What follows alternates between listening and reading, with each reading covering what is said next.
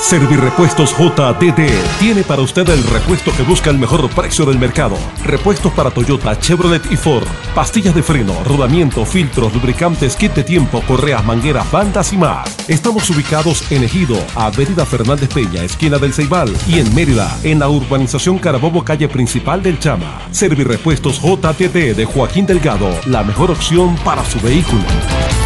Francisco Castrillo, secretario general de Avanzada Progresista en Mérida, ratificó la posición de su organización política. Hay que participar en las elecciones parlamentarias del 6 de diciembre. Castrillo aseguró que es necesario reivindicar el valor del voto. Nosotros desde Avanzada Progresista ratificamos nuestra posición de participar. Nosotros creemos que la vía electoral es la vía efectiva, real, palpable para impulsar, como lo hemos dicho en reiteradas oportunidades, los, cambios políticos que tanto reclama nuestro país. Nosotros desde Avanzada Progresista, junto con otras fuerzas, vamos a presentar una propuesta unitaria, donde se abra la posibilidad de integrar la mayor cantidad de factores que no solamente pertenezcan a los partidos políticos, sino a distintos escenarios, a los gremios, los profesionales, eh, amas de casa, es decir, productores, que todos se integren para establecer una propuesta y sobre todo presentarle a los merideños una propuesta hacia la Asamblea Nacional, porque no podemos seguir cediendo los espacios políticos eh, eh, que se han logrado. Nosotros tenemos que reivindicar el voto, nosotros tenemos que defender el voto como el mecanismo efectivo, real, con los que los venezolanos nos podemos expresar. Aquí no podemos seguir apostando ni por invasiones, ni por escenarios que no se van a dar. Nosotros tenemos que seguir adelante, seguimos avanzando y por supuesto todos a participar este 6 de diciembre en las elecciones parlamentarias. Narci Delgado, Noticias 993. El día de ayer, la ministra de Salud del Perú, Pilar Macetti, anunció la llegada de más de 6.000 dosis de lo que sería la candidata a la vacuna del COVID-19. Dichas dosis fueron enviadas por la empresa Sinopharm, una empresa china, quien seleccionó al Perú como el país piloto para probar lo que sería la futura vacuna contra el COVID-19. Cabe destacar que dicha vacuna será eh, aplicada a más de 6.000 peruanos que de manera voluntaria se registraron en la página del MINSA, Ministerio de Salud, para em, probar lo que serían los efectos de, esta, de este medicamento. Es importante destacar que la logística y la aplicación estará a cargo de la Universidad Nacional de San Marcos y la Universidad Cayetano Heredia, quienes estarán eh, asumiendo la responsabilidad de aplicar dicha vacuna, evaluar los efectos y la evolución de estos pacientes que hasta el momento no han presentado sintomatología del COVID-19.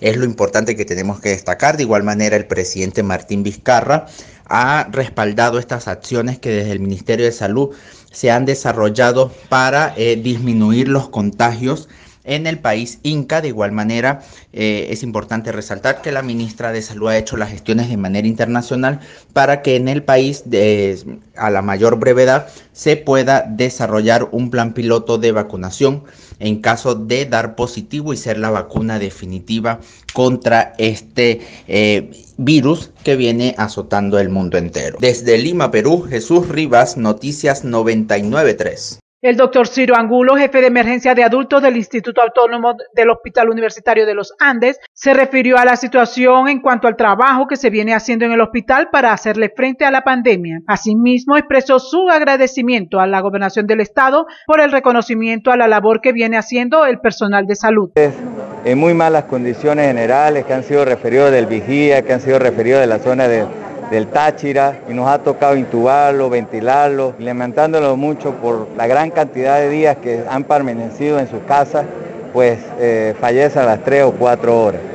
Pero también he tenido eh, recompensa y he tenido felicidades. Por ejemplo, hemos visto cuatro sacerdotes del área de la zona sur del lago los cuales han acudido en forma temprana y le hemos podido salvar la vida. También le hemos podido salvar la vida a médicos venezolanos, muchos, nos han ido, muchos se han ido, han partido, pero también muchos le hemos salvado la vida y pues son casos realmente que, que nos llenan de satisfacción. Hemos tenido familias enteras, esposos, hijos hospitalizados en el área COVID. Muchas veces fallece el papá, se salva la mamá, se salvan los hijos. Ya realmente es muy doloroso ver familias eh, internadas en el área COVID, como eh, el, hospital ha estado bien dotado, tanto por los organismos gubernamentales como por donaciones, médicos eh, graduados en el hospital universitario que se encuentran en Chile, Ecuador, Perú. Ellos se han abocado y han enviado donaciones a nuestro hospital.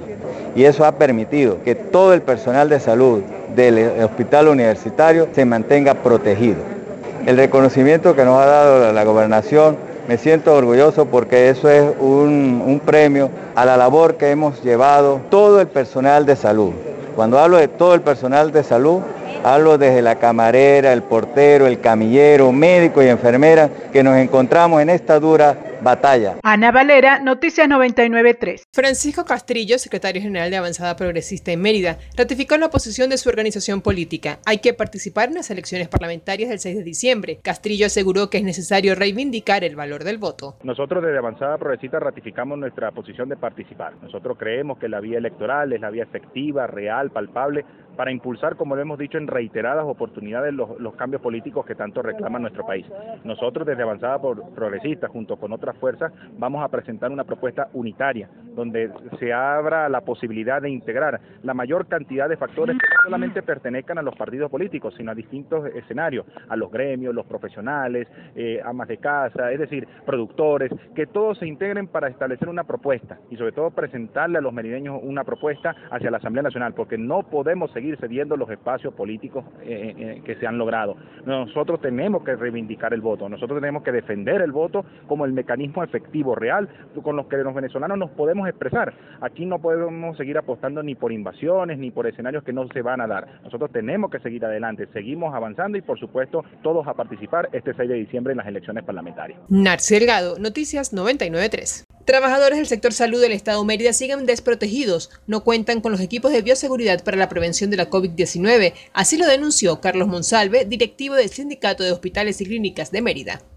Quiero dirigirme al pueblo de Mérida para que estén claros que a los que llaman y dicen los protectores de la salud y héroes de la salud, somos los que más estamos desprotegidos. ¿Cómo es posible que los trabajadores en general, tanto obreros como empleados, médicos, enfermeras, odontólogos, bionalistas, todos están desprotegidos porque no tienen la protección adecuada contra el COVID-19, ya que el Ministerio de Salud a nivel nacional y el Gobierno Nacional no se encargan de dotar a los trabajadores del sector salud con lo conveniente y con lo que es necesario para la protección contra el COVID-19. Monsalve pidió al Ministerio de Salud mayor atención. Damos gracias al gobernador del Estado Mérida, ya que él da los aportes a los hospitales, pero no tiene el presupuesto necesario para poderlo dotar del 100%. Por Dios, pedimos que el Ministerio de Sanidad, el Ministerio de Salud y el Gobierno Nacional se aboquen a la protección de los trabajadores del Estado Mérida contra el COVID-19. Narci Delgado, Noticias 99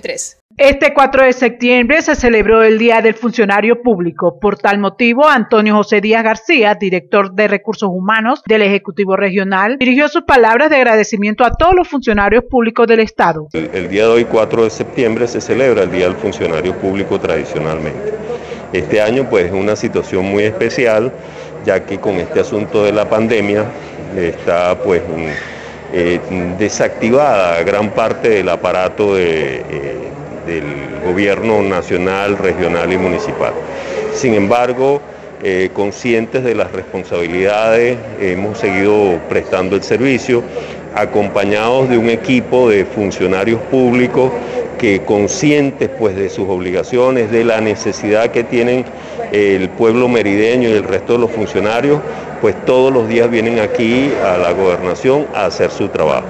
De verdad que es un honor compartir el sitio de trabajo con estas personas, ya que en ningún momento han cesado en sus actividades y han continuado prestando el servicio, conscientes que el pueblo merideño necesita cada día de su trabajo. Asimismo, felicitó a todos los médicos por la ardua labor que están haciendo en estos momentos de pandemia.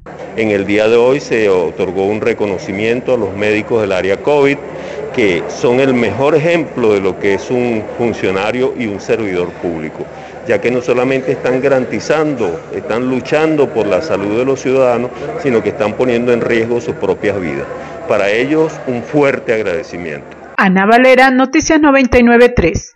El Partido Acción Democrática se prepara para la celebración de su 79 aniversario. Conversamos con Elsa Gámez, secretaria de organización del Partido Blanco acá en Mérida. En este momento que vivimos dentro de Acción Democrática, a nivel nacional y seccional, estamos dando los preparativos específicos para llevar adelante una programación para celebrar los 79 años de nuestra organización política, fundada precisamente por Rómulo Betancourt en el año 1941 y que ha recorrido a través del tiempo bajo mucha fortaleza, pero también en algunas debilidades. Hemos sido en muchos momentos gobierno, pero también hemos estado en la oposición. Y sin embargo, hemos sido un bastión de lucha a través de toda nuestra organización política, que está representada en el Comité Ejecutivo Nacional, Comité Ejecutivo Seccionales, municipales, parroquiales y comités locales. Allí nuestra militancia, que son el mejor tesoro que tiene Acción Democrática, está desplegando diversas actividades que va a desarrollar. Y específicamente en este momento, por la pandemia que vivimos, pues las actividades van a ser reducidas, pero sin embargo, con el gran sentimiento y con gran corazón adeco, nosotros estaremos resaltando cada una de ellas. Tendremos una visa virtual, también vamos a tener varios por chat para recordar la historia de Acción Democrática y sobre todo recordar los momentos fundamentales cuando Acción Democrática ha sido gobierno y que ha dejado en las obras de la democracia y que hoy están devastadas por esta dictadura. Y sin embargo, en este momento también haremos recorrido para hacer contacto directo con nuestros compañeros en cada uno de esos comités para enaltecer la acción democrática y enaltecer la condición de ser acción democratista para seguir adelante luchando y preparándonos para cualquier reto y para cualquier actividad que nos llamen eh, desde cualquier punto de vista en los futuros eh, procesos que puedan realizarse y en la futura ruta que se está planteando para la vida política nacional. En eso está Acción Democrática en este momento. Bien, muchísimas gracias, Elsa Gámez, secretaria de Organización de Acción Democrática en Mérida, al referirse